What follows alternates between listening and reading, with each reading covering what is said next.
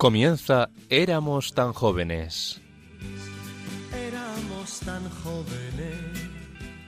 El programa de la Pastoral de los Mayores dirigido por el padre Nacho Figueroa.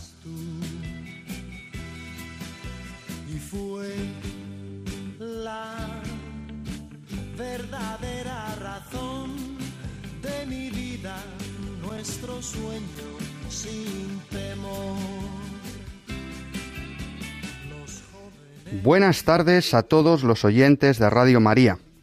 En vísperas de la solemnidad del Corpus Christi, que en algunos lugares de España se sigue celebrando el pasado jueves, el anterior al domingo del Corpus, iniciamos un nuevo programa encomendándonos a la protección de nuestra Madre y Señora.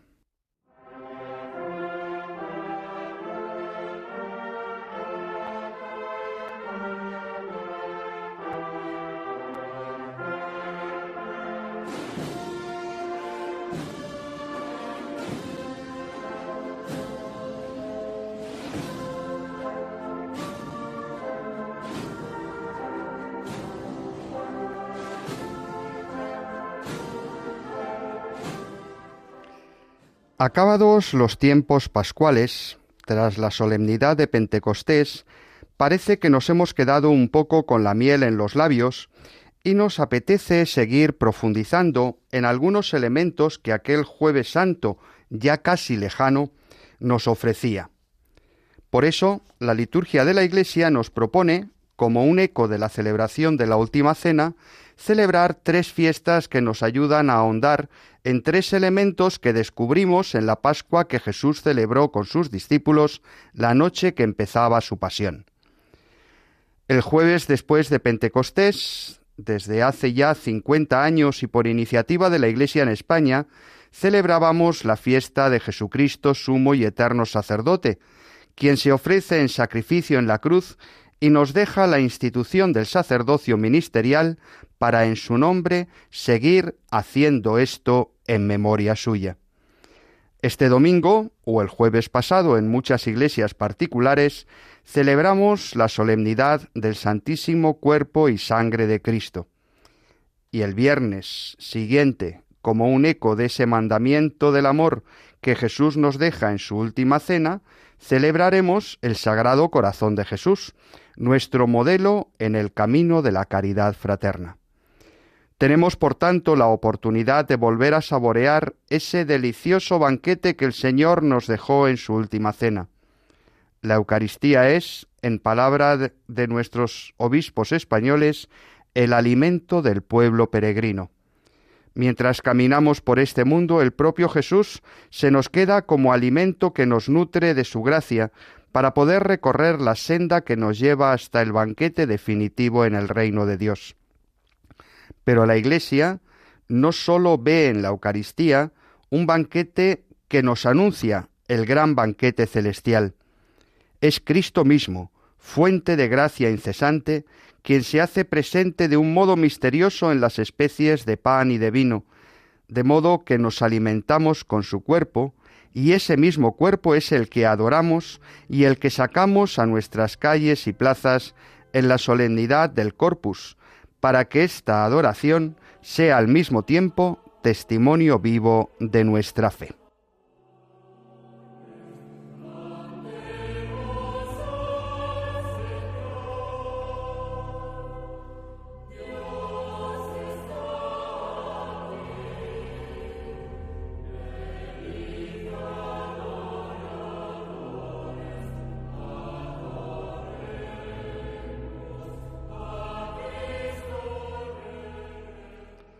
Nuestra querida Carmelita, la Madre Olga de la Cruz, priora del Carmelo de Loeches, nos seguirá hablando este programa de la vida y la obra de San Juan de la Cruz, acercándonos a la vida de los carmelitas descalzos. Ana Marqués y Mercedes Montoya seguirán poniéndonos al día con las noticias de los mayores. Por otra parte, Jaime Tamarit nos seguirá llevando a su rincón de gustar, seleccionando una pieza musical que nos ayudará a conectar con la adoración en la solemnidad del Corpus Christi. Tendremos la oportunidad de conversar con Teresa Villanueva, responsable de los programas de personas mayores de Cáritas Española, quien en esta víspera del Día Nacional de Caridad nos hablará de una jornada ya muy cercana, el Día Mundial de la Toma de Conciencia del Abuso y Maltrato en la Vejez, que se celebra el 15 de junio. Y con Victoria Pascua nos pondremos en modo viaje y seguiremos recorriendo los pasos del apóstol Pablo, precisamente en el momento de su conversión. Pero los protagonistas, los auténticos protagonistas de nuestro programa, sois los oyentes. Por eso, no dejéis de mandar vuestros mensajes al WhatsApp 634 423 664 o al correo del programa éramos tan jóvenes arroba radiomaria.es.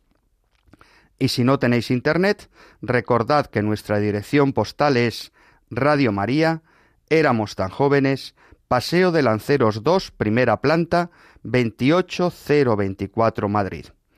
Estamos en Radio María, os habla el padre Nacho Figueroa y esto es Éramos tan jóvenes.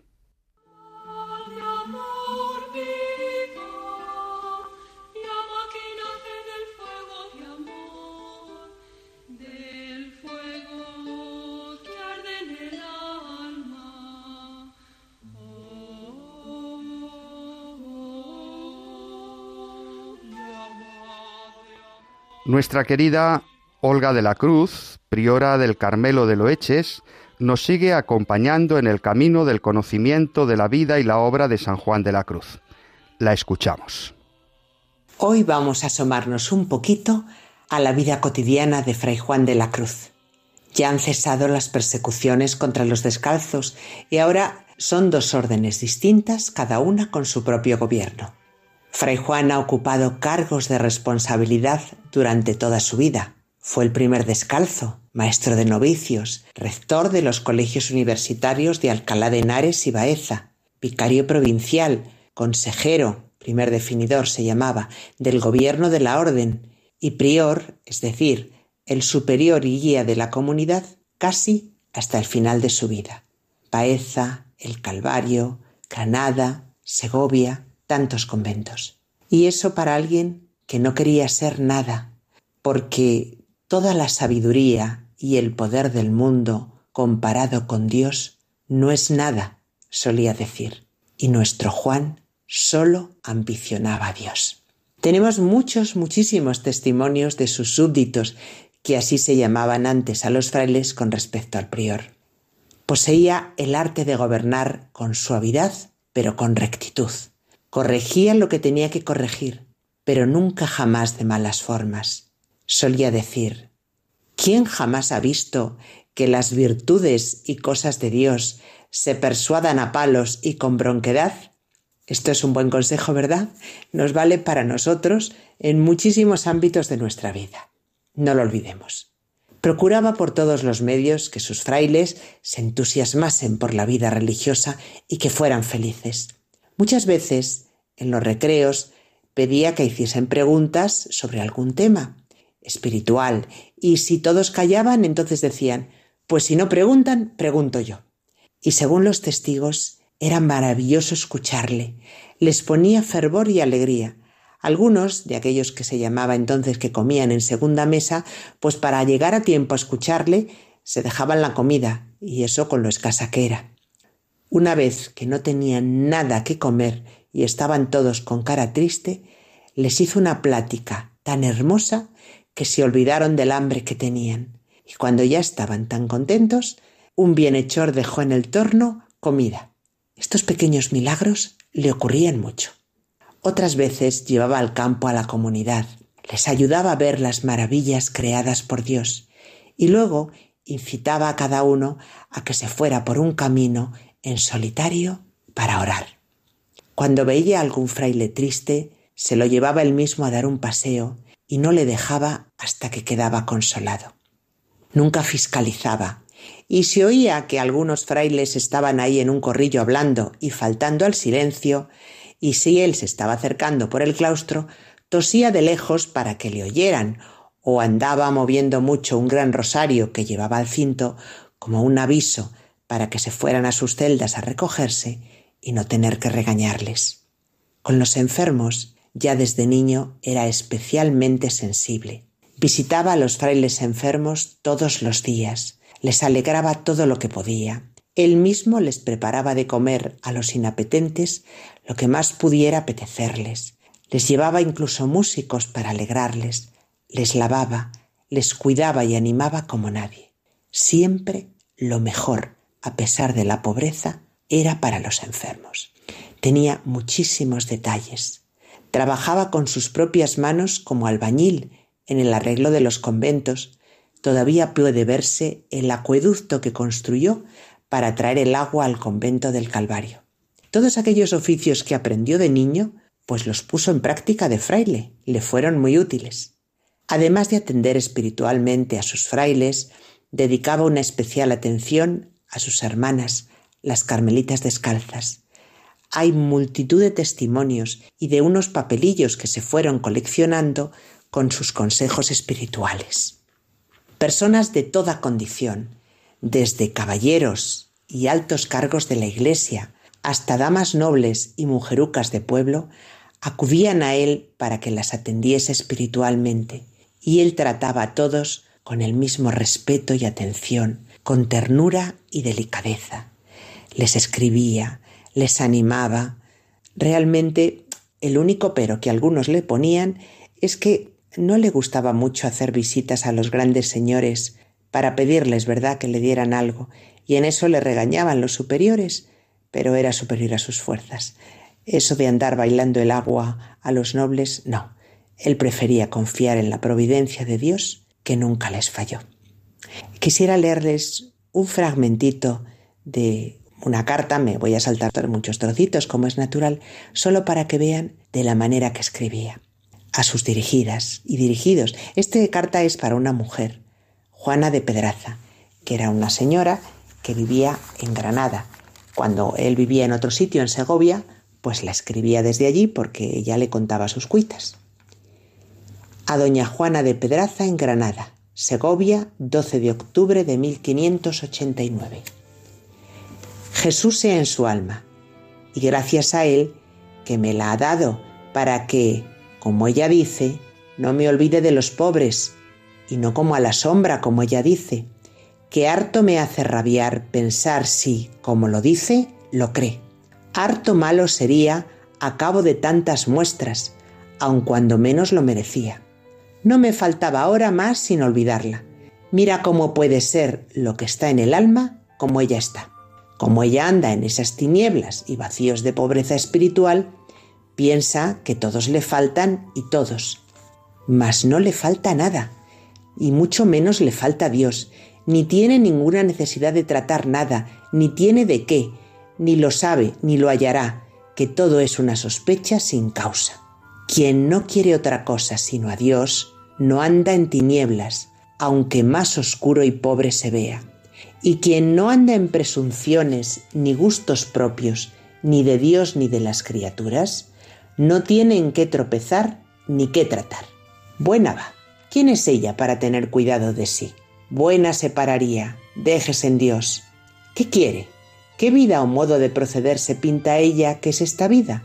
¿Qué piensa que es servir a Dios sino no hacer males, guardando sus mandamientos y andar en sus cosas como pudiéremos? Alégrese y fíese de Dios, que muestras le tiene dadas, que puede muy bien y lo debe hacer. Bueno, pues queridos hermanos, meditar esta carta. Ya veis que servir a Dios no son grandes cosas, no hacer males, guardar sus mandamientos y andar en sus cosas como pudiéramos. Y alegrémonos y fiémonos de Dios, que nos ha dado muchas muestras de que podemos confiar siempre en Él. Hasta otro ratito. Muchas gracias, querida Olga de la Cruz. Gracias por ayudarnos a seguir profundizando en cómo vivía este gran místico. Nuestras amigas Mercedes Montoya y Ana Marqués elaboran cada semana el boletín de noticias sobre mayores de vida ascendente Para suscribiros al boletín y para ayudarlas a conocer noticias cercanas a vosotros, podéis escribir a nuestro WhatsApp 634 423 664. Escuchamos.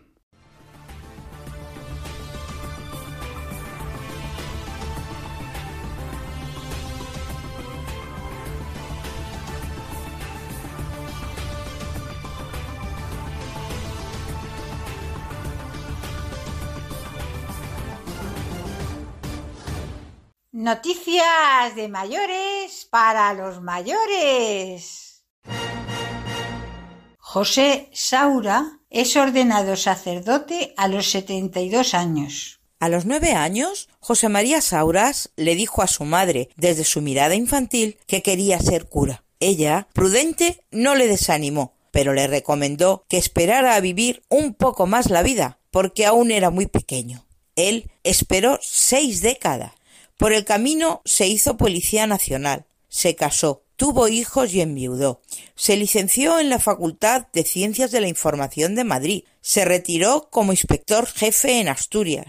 Y ya jubilado, el recorrido vital le llevó por otros derroteros que han confluido a sus setenta y dos años en el punto originario, este domingo de Pentecostés, ha sido ordenado como sacerdote en la Catedral de Oviedo, en una ceremonia presidida por el arzobispo Jesús Sanz Montes. Y es que cuando llama el Señor, llama. Suspenso en accesibilidad. El 87% de los edificios de viviendas en España necesitaría realizar actuaciones de eliminación de barreras arquitectónicas para mejorar su accesibilidad lo que supondría un coste medio por hogar de 1.361 euros, de acuerdo con el informe Accesibilidad en el edificio, gasto o inversión de la Fundación Mutua de Propietarios. La falta de acuerdo entre vecinos y los motivos económicos son las principales razones expuestas, mientras que la barrera de los 2.000 euros por hogar es el punto de inflexión para considerar probable o no probable llevar a cabo las mejoras sobre todo cuando se trata de poner los ascensores.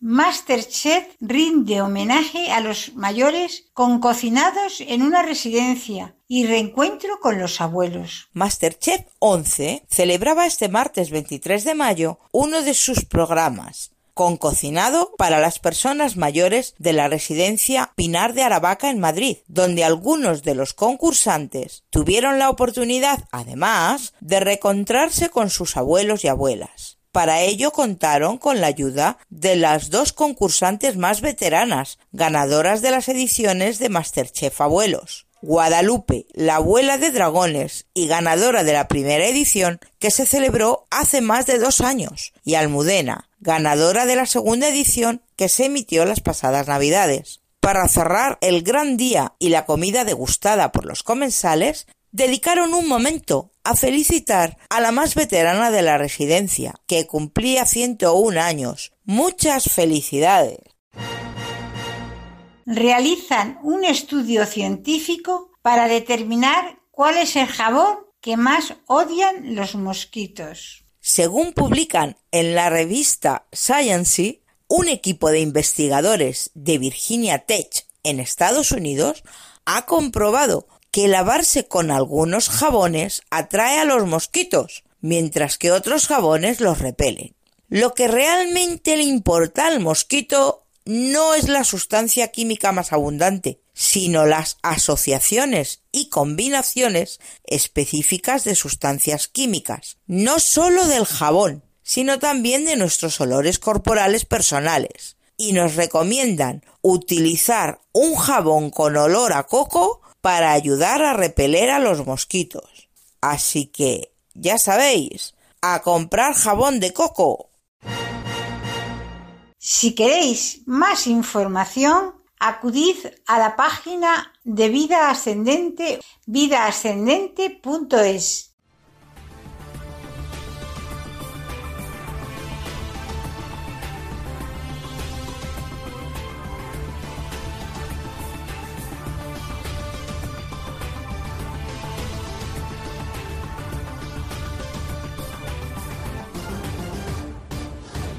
Muchas gracias Ana Marqués y Mercedes Montoya por mantenernos informados de las cosas que realmente nos interesan. Jaime Tamarit, presidente de Vida Ascendente, siempre nos ayuda a conectar la música con el tiempo litúrgico en el que estamos. ¿Qué nos propones para esta fiesta del Corpus Christi, Jaime? Celebramos este domingo la solemnidad del Corpus Christi, la presencia permanente de Cristo en Eucaristía. Dios ha estado presente entre los hombres y ha dialogado con él a lo largo de toda la historia, desde su creación en el paraíso terrenal hasta la actualidad. Dios le dijo a Moisés cuando le ordenó la construcción de su santuario y lugar sagrado donde se guardó el arca. Colocarás el propiciatorio encima del arca y guardarás dentro del arca el testimonio que yo te daré.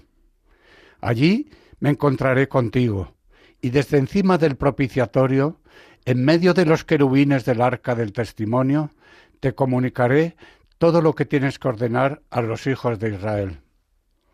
En el arca se guardaron las tablas de la ley, y Dios se mostraba en toda su majestuosidad en forma de nube sobre el arca, adorado por los dos querubines que están en adoración perpetua. La presencia de Dios siempre ha estado acompañada por los ángeles, perpetuos adoradores. En contraste con esta manifestación majestuosa que inspiraba temor y temblor, la segunda persona de la divinidad se encarnó en la humilde persona de Jesús para mostrar el amor infinito y su cercanía al hombre que iba a redimir. En la tierra, Dios encarnado en la persona de Jesús, desprovisto de su majestuosidad, también estuvo acompañado por los ángeles adoradores. Ellos le sirvieron después de que venciera las tres tentaciones del diablo en el desierto al comienzo de su misión evangelizadora, y un ángel le consoló en el momento de mayor angustia al comienzo de su pasión en el huerto de los olivos. Después de su resurrección, Jesús nos envió el Espíritu Santo para que nos acompañara con sus dones hasta el fin de los tiempos y pudiéramos entender la dimensión espiritual de la vida y nuestro destino. Pero Él mismo prolongó su presencia entre nosotros con la institución de la Eucaristía. Dios está presente en todos los sagrarios del mundo. En el momento de la consagración, Jesús se hace presente físicamente en la sagrada forma y su presencia siempre está acompañada por los ángeles adoradores. Un momento sublime en la Eucaristía, aparte de la consagración, es el momento en que nos unimos al coro angélico en su adoración perpetua con el canto del Santus. La creación entera se vuelve hacia Él en adoración. Oramos y caminamos unidos acompañados por el coro angélico. En la música se han compuesto obras maestras para acompañar este momento de adoración. Hoy traigo un fragmento del Santos de la Misa en Si menor de Juan Sebastián Bach, genio universal de la música que vivió en Leipzig en el siglo XVIII. Escuchemos este sublime fragmento musical de adoración.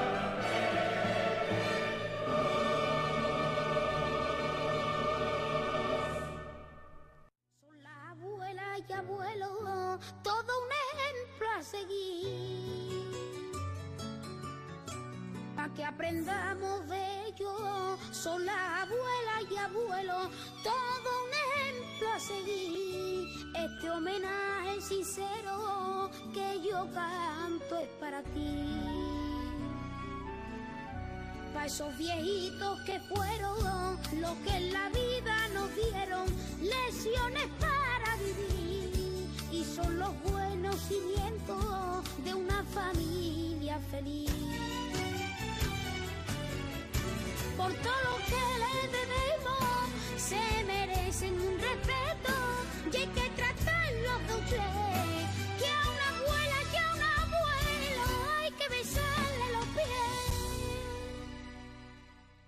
El próximo día 15 de junio se celebra el Día Mundial de Toma de Conciencia del Abuso y Maltrato en la Vejez parece que eso del maltrato a las personas mayores es algo más propio de países del tercer mundo o de culturas poco desarrolladas. Los medios de comunicación rara vez se hacen eco, gracias a Dios, de noticias de mayores que bien en el ámbito de la familia, bien en residencias, son maltratados. Pero no nos creamos que es oro todo lo que reluce. Teresa Villanueva Delgado forma parte del equipo de inclusión de Cáritas Española dirigiendo el programa de personas mayores. Ella es psicóloga y educadora social y hoy, y también en el próximo programa, viene a compartir con nosotros cómo Cáritas se une al Día Mundial de Toma de Conciencia del, del, Abuso y el Maltrato en la Vejez, hablándonos de un término que desgraciadamente se va haciendo habitual, el edadismo. Teresa, ¿Qué es eso del edadismo? El edadismo, esa palabra, ese término que la Real Academia de la Lengua ya reconoció, ha reconocido en diciembre de 2022, em, son todas esas creencias, pensamientos, e ideas que tenemos sobre las personas mayores. Em, edadismo no son solo las ideas o lo que pensamos sobre las personas mayores, sino que también son esas cosas que hacemos debido a los pensamientos que tenemos. Entonces, si tenemos prejuicios, si tenemos estereotipos sobre las personas mayores, lo que, lo que pasa es que haremos cosas que las terminen desplazando, que las terminen apartando de la sociedad y que no haremos cosas que no protegen sus derechos humanos y que, los vulneran. Entonces, bueno, eh, el, edadismo es eh, tener esas ideas, esos pensamientos sobre cómo son las personas mayores, sobre las cosas que pueden o no pueden hacer y sobre cuáles son sus, límites o sus posibilidades de participación en la sociedad. La definición de la Real Academia de la Lengua, que ya incluyó en diciembre de 2022, dice que edadismo es esa discriminación por razón de edad que especialmente sufren las personas mayores o ancianas. Eh, el edadismo, además, ah, no es solo un pensamiento, lo que yo pienso o cómo me comporto con las personas mayores, sino que también tiene que ver con cómo pienso yo respecto a mí como persona mayor, las cosas que me digo a mí mismo o a mí misma uh, según me voy haciendo mayor, esa forma de pensar, de sentir y de actuar hacia nosotros mismos y hacia nosotras mismas cuando nos vamos haciendo mayores. Si en definitiva el edadismo es un modo de pensar discriminatorio hacia las personas mayores, ¿qué sector de la población podemos decir que es más edadista? Pensando ahora en qué personas pueden ser las que sean más edadistas, las que discriminen más a las personas mayores, eh, los datos nos, dicen ¿no? Que las personas jóvenes, no niños y niñas, sino personas jóvenes entre los 20 oh, y los 40, son, ah, tienden a ser más edadistas sobre todo aquellas ah, que no han tenido mucho contacto con personas mayores y, también personas ah, que le tienen miedo a la muerte y que tienen ansiedad hacia la, muerte.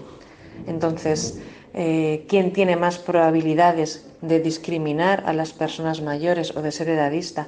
Pues una persona joven con muy poco contacto ah, con personas mayores y con miedo o ansiedad ante la muerte. Eso que dices en principio tendría que ser una buena noticia, porque en una sociedad cada vez más envejecida, parece que el contacto con los mayores y el conocimiento de su mundo es cada vez mayor, aunque también hay una tendencia de ocultar el hecho del envejecimiento. ¿Por qué somos edadistas? Es decir, ¿por qué vemos la vejez como un problema y no como una oportunidad de sacar partido a las experiencias vividas? Y cuando nos preguntamos, uh, ¿pero por qué somos edadistas? ¿no? Mm, ¿Por, qué, ¿Por qué las personas o algunas personas uh, tendemos a discriminar, a apartar o a maltratar a las personas mayores solo por, su edad? Uh, ¿Por qué terminamos o por qué tenemos estos pensamientos negativos ¿no? hacia las capacidades de, las personas mayores? Hay tres teorías. Una uh, teoría sobre por qué somos edadistas es la encarnación de estereotipos. Es decir, que si desde la infancia hemos estado escuchando mensajes negativos contra las personas mayores o mensajes negativos uh, respecto de, del proceso natural de, envejecimiento, pues es más probable uh, que cuando um, nos vamos haciendo mayores y cuando se va acercando el proceso de, bueno, pues de la jubilación y, y empieza el proceso de envejecimiento, pues tengamos estos estereotipos, estos prejuicios más integrados, de una manera casi inconsciente, ¿no? los, los tenemos en, en, nuestra cabeza y nos los aplicamos a nosotros mismos, a nosotras mismas cuando nos hacemos mayores y también se los aplicamos, ¿no? estos prejuicios, esta forma de pensar, uh, es la que tenemos con respecto a otras personas mayores. Esta sería la primera teoría, ¿no? Encarnamos estereotipos. La segunda teoría sobre por qué somos edadistas habla del manejo del terror, en este temor a la muerte que tenemos y en esta dificultad uh, que tenemos como sociedad, ¿no? Para enfrentarnos a las emociones difíciles y para manejar uh, realidades complejas. Uh, la muerte es una de las situaciones más difíciles. Entonces, este temor a la muerte, este temor a la enfermedad, al deterioro físico, a la pérdida de dignidad que, que nos han dicho que esto conlleva, ¿no? Uh, bueno, pues nos hace vivir eh, el proceso de, de, envejecimiento como algo negativo. Y cuando algo uh, nos provoca una emoción difícil, normalmente lo que hacemos es separarnos, tomar distancia ¿no? de, de, lo que nos produce esa ansiedad, de lo que nos produce ese temor. Entonces el temor a la muerte y, el, y el, bueno, las escasas herramientas que tenemos para manejar estos sentimientos difíciles harían también que quisiéramos apartar, ¿no? De, es como si quisiéramos apartar de la realidad eh, aquellas personas que son una imagen de, de eso que, que, nos da miedo, ¿no? Que es el proceso de envejecer, el sufrimiento y el deterioro físico y la muerte. Y la tercera teoría uh, que intenta explicar por qué las personas somos edadistas, porque no nacemos así, tiene que ver con el, esta, este pensamiento y esta forma de actuar y de, y de apartar a las personas mayores, tiene que ver con nuestro proceso educativo y como sociedad y con las cosas que vamos aprendiendo. La tercera teoría es la llamada amenaza entre grupos. Cuando bueno, y esto quiere decir cuando yo formo parte de un grupo, por ejemplo, de la gente joven o de la infancia o de los adultos, uh, y percibo como potencialmente peligroso o perjudicial otro grupo de edad, como en este caso las personas mayores, ¿no? Cuando yo, cuando mi grupo, la gente joven, la gente adulta, percibe uh, como amenaza real o simbólica el grupo de las personas mayores. Eh, por desgracia, hay conversaciones sociales que, que ponen en conflicto ¿no? y, que, y, que, tratan de, de poner como en, en oposición uh, las inquietudes y necesidades de unos grupos, de los niños, de las niñas, de las personas jóvenes, de las personas adultas, y como contraposición a las personas mayores. Uh, bueno, pues así aprendemos ¿no? que, que son una amenaza y por lo tanto las amenazas hay que intentar evitarlas. Estas serían, uh, de alguna manera, la encarnación de estereotipos, el manejo del terror y la amenaza entre grupos las mm, tres teorías que, que intentan explicar por qué, por qué somos edadistas. Después de las grandes definiciones, bajemos a la realidad. ¿Qué situaciones de marginación, de edadismo, detectamos en la vida cotidiana? Bueno, pues uh, cada vez que, que escuchamos o que pensamos que las personas mayores no se adaptan a los cambios, que están chapadas a la antigua, que tienen una vida monótona, que están deprimidas, que no son productivas, uh, que no tienen sexualidad, uh, que, que, están enfermas todas, que no tienen creatividad, que, que son una carga para la sociedad. Cada vez que pensamos esto, cada vez que pensamos que los achaques son normales, que es normal que el cuerpo duela, uh, cada vez que, que, a una persona mayor no, no, se le facilita el acceso a un préstamo o a una hipoteca, cada vez que, se asume que una persona mayor uh, tiene que cuidar ¿no? de los nietos, de las nietas, de la familia cercana, porque es algo sencillo y es una obligación, pero luego no les dejamos hacer cosas solos o solas por miedo. Cada vez que separamos los espacios de ocio y solo les uh, dejamos participar en las conversaciones sobre las pensiones o, o, sobre, o sobre los viajes específicos de personas mayores, cada vez que hablamos con uh, un diminutivo a una persona mayor, uh, cuando queremos ocultar nuestras canas, cuando utilizamos la palabra viejo o vieja como insulto, uh, cuando damos por hecho las necesidades de cada persona mayor y pensamos que todas las personas mayores necesitan lo mismo, cuando damos por hecho que una persona mayor no está entendiendo cuando yo le hablo, cuando le quitamos importancia a la tristeza que sufren algunas personas mayores, cuando creemos que no son capaces eh, de aprender, cuando decimos que quejarse es cosa de viejos o cosa de viejas, y cuando negamos o cuando alguien niega la edad que tiene conforme se hace mayor,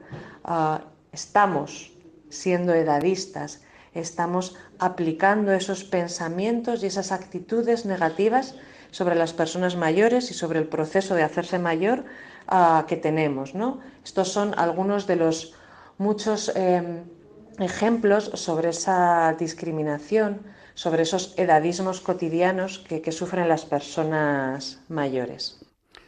Despedimos y agradecemos este tiempo con nosotros a Teresa Villanueva, responsable de los programas de personas mayores en Cáritas Española, emplazándola para nuestro próximo programa para hablar de cómo detectar esas situaciones de marginación de las personas mayores y cuál es la aportación de Cáritas Española visibilizando la situación de los mayores marginados en esta campaña del día 15 de junio. Esperamos vuestros comentarios, impresiones o sugerencias y si conocéis proyectos e iniciativas relacionadas con el cuidado y atención de los mayores, escribid a nuestro WhatsApp 634 423 664.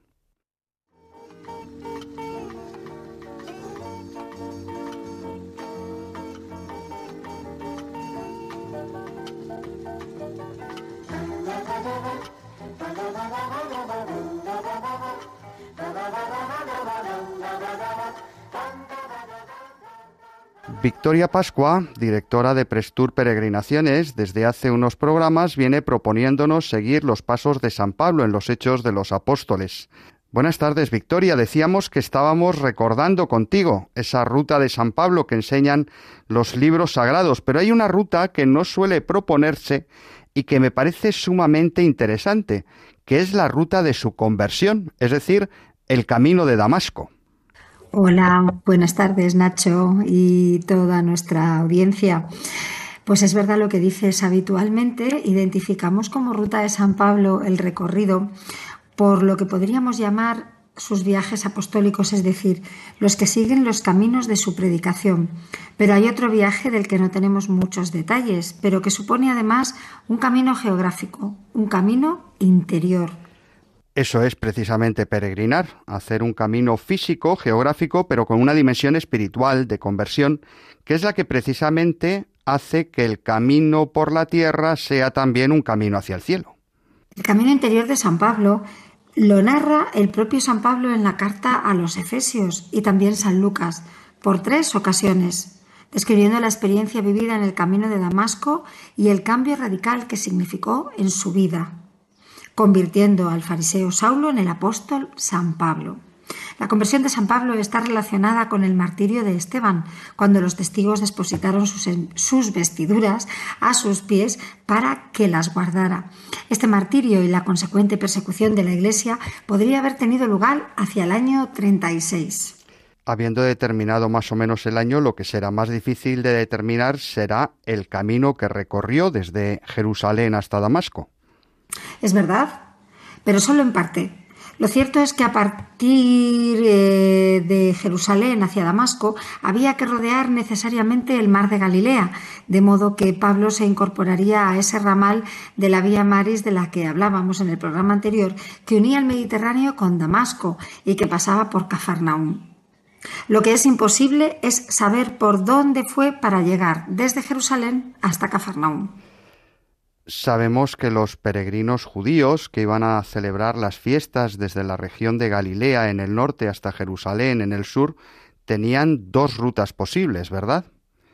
Efectivamente, el camino más recto entre Jerusalén y Galilea era por la mañana, atravesando la región de Samaria. Pero como ya nos dice el Evangelio de San Juan, que los judíos y los samaritanos se llevaban mal, a menudo preferían hacer el camino más largo, recorriendo la depresión del Jordán. Si San Pablo hizo ese camino, descendería desde Jerusalén por el desierto de Judea hasta la ciudad de Jericó, a una jornada de camino donde las caravanas solían descansar. Desde allí y recorriendo todo el valle del Jordán por la llanura del Gligal, donde el pueblo de Israel trece siglos después se había asentado tras los 40 años del Éxodo. Llegaría así a la región de Galilea, rodeando el lago Genesaret, pasando por la recién fundada ciudad de Tiberias, por Magdala, el pueblo de María Magdalena, hasta llegar a Cafarnaúm. Eso en el caso de que fuera por la depresión del Jordán, que era el camino más largo. Pero si San Pablo tenía prisa por llegar a Damasco, hubiese ido por Samaria. ¿Cuáles serían sus pasos?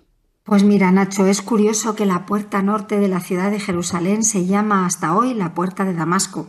Y la calle que sale de esa puerta es la calle Nablus, aunque esa ciudad en la época de San Pablo no se llamaba así, sino que conservaba aún el nombre bíblico de Siquem, donde estaba el pozo de Jacob, el lugar donde Jesús se encontró con la samaritana. El nombre de Nablus parece que es la traducción al árabe del nombre griego Neapolis, la ciudad nueva, que es el nombre que le pone Tito en la década de los 70 del primer siglo tras la destrucción del templo de Jerusalén. Así es. Siquem era para los judíos una ciudad de una gran importancia, como contábamos cuando hablábamos del Garizim en la serie de programas sobre los montes de Tierra Santa. Siquem, mucho más antigua que Jerusalén, tiene múltiples resonancias bíblicas relacionadas con los patriarcas Abraham, Isaac y Jacob, y allí están enterrados, según la tradición rabínica, los huesos del patriarca José, cuyos huesos se trajeron desde Egipto. Después de pasar por Siquem, San Pablo hubiera tenido que dirigirse hacia el monte Tabor, descendiendo por el valle del Esdrelón hasta el mar de Galilea, por donde llegaría también a Cafarnaúm. ¿Y qué pasaría entonces cuando llegó a Cafarnaúm? Pues lo único que sabemos es que allí tendría que parar y pagar el peaje para poder seguir el camino. Porque sí que sabemos que Cafarnaún era la ciudad fronteriza entre dos territorios dentro de la región de Palestina. Galilea y la Galaunítide, que se habían separado al repartirse la zona entre los hijos de Herodes el Grande, correspondiendo Galilea a Antipas y la Galaunítide a Filipos. Desde allí San Pablo continuaría por la vía Maris hacia Damasco. Ahora ese recorrido es imposible porque Israel no tiene relaciones diplomáticas con Siria, no se puede pasar por carretera esa frontera. Esa frontera. En cambio, en la época de San Pablo, todo era imperio romano, de modo que en tres días, andando o dos en cabalgadura, se podía llegar desde el mar de Galilea a la capital siria. En ese trayecto tendría lugar la aparición del resucitado, la luz cegadora y la conversión del apóstol de los gentiles. La famosa caída del caballo, que por cierto no aparece en ninguno de los cuatro relatos que hablan de la conversión de San Pablo. Igual el hombre iba en borrico o a pie nadie lo puede saber. Victoria Pascua, como siempre es un placer viajar contigo con la imaginación. Nos queda la ruta desde Damasco hasta Éfeso, un camino apasionante.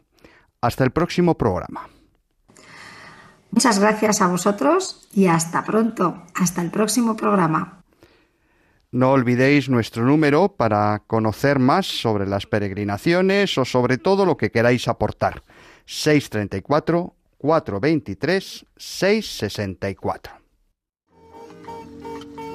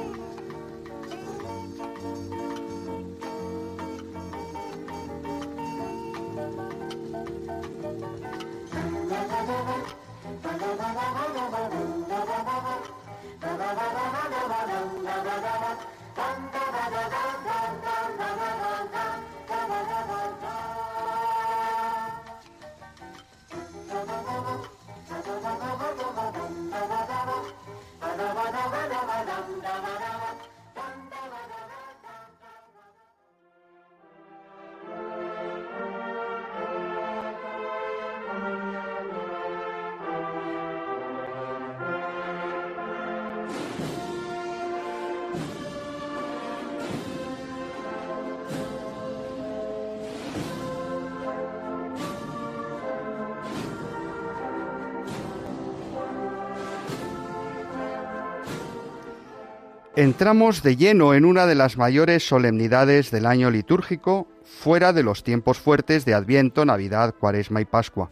Sabemos que en los primeros siglos del cristianismo la Eucaristía era, sin perder nunca el sentido de memorial del sacrificio de Cristo, sobre todo un banquete. Según las comunidades cristianas fueron creciendo, fue necesario llevar la comunión a los enfermos de modo que el viático se impuso como el modo de hacer participar del banquete eucarístico a aquellos que postrados no podían ir a la reunión de la asamblea dominical. Poco a poco los sacerdotes o diáconos que llevaban el viático se fueron acompañando de ministros que con cruz, ciriales y campanillas tocando señalaban a los fieles que el Señor estaba presente en la calle. Los fieles que les veían pasar se paraban y se arrodillaban a su paso en señal de reverencia al Rey de Reyes. Poco a poco, y sobre todo ante la Reforma protestante, esa sencilla procesión con el viático se va convirtiendo en la procesión del Corpus Christi, institucionalizándose esta solemnidad, acentuando no sólo el elemento de la Eucaristía celebrada, del banquete, sino sobre todo de la Eucaristía adorada. La adoración del Señor sacramentado se convierte así en una excelente manera de orar en la presencia de Jesús y en una manifestación de fe que se conserva, Dios quiera que para siempre, en las calles y plazas de todos los pueblos del orbe cristiano. Antes de despedirnos, recordemos el bello himno eucarístico del pan y lingua, que resuena en unos lugares el jueves, en otros, la mayoría este domingo, que estamos comenzando. Que la lengua humana cante este misterio, la preciosa sangre y el precioso cuerpo, quien nació de Virgen Rey del universo, por salvar el mundo dio su sangre en precio. Se entregó a nosotros, se nos dio naciendo de una casta virgen y acabado el tiempo, tras haber sembrado la palabra al pueblo, coronó su obra con prodigio excelso. Fue en la última cena, ágape fraterno, tras comer la Pascua según mandamiento, con sus propias manos repartió su cuerpo, lo entregó a los doce para su alimento. La palabra es carne y hace carne y cuerpo, con palabra suya, lo que fue pan nuestro. Hace sangre el vino, y aunque no entendemos, basta fe si existe corazón sincero. Adorad postrados este sacramento, cesa el viejo rito, se establece el nuevo, dudan los sentidos y el entendimiento, que la fe lo supla con asentimiento. Himnos de alabanza, bendición y obsequio, por igual la gloria, el poder y el reino, al eterno Padre, con el Hijo eterno y al Divino Espíritu, que procede de ellos. Amén. Concluimos así nuestro programa de hoy, que esperamos os haya gustado. Os deseamos que la celebración de este Día Nacional de Caridad nos ayude a todos a tomar conciencia de que somos Iglesia, que celebra a Cristo en la Eucaristía, que anuncia el mismo Evangelio y que comparte lo que tiene con los más necesitados. Ya sabéis que podéis volver a escuchar este espacio buscando en los podcasts de la web de Radio María por el nombre de nuestro espacio Éramos tan jóvenes. Agradecemos su colaboración a Olga de la Cruz, a Ana Marqués, a Mercedes Montoya, a Teresa Villanueva, responsable de los programas de mayores de Cáritas Española, a Jaime Tamarit y a Victoria Pascua. Estuvo en el control Juan Palanca y se despide de todos el padre Nacho Figueroa. Que el Señor Jesús y su Madre la Virgen sigan cuidando de todos sus hijos y especialmente de los ancianos más débiles, y acompañen a los que se sienten más solos. Nos encontramos de nuevo, si Dios quiere, dentro de dos sábados, solemnidad de San Juan Bautista, a las seis de la tarde en la península, a las cinco en Canarias. Os dejamos con el rosario y luego las vísperas y la misa vespertina de la solemnidad del Corpus Christi. Feliz sábado a todos.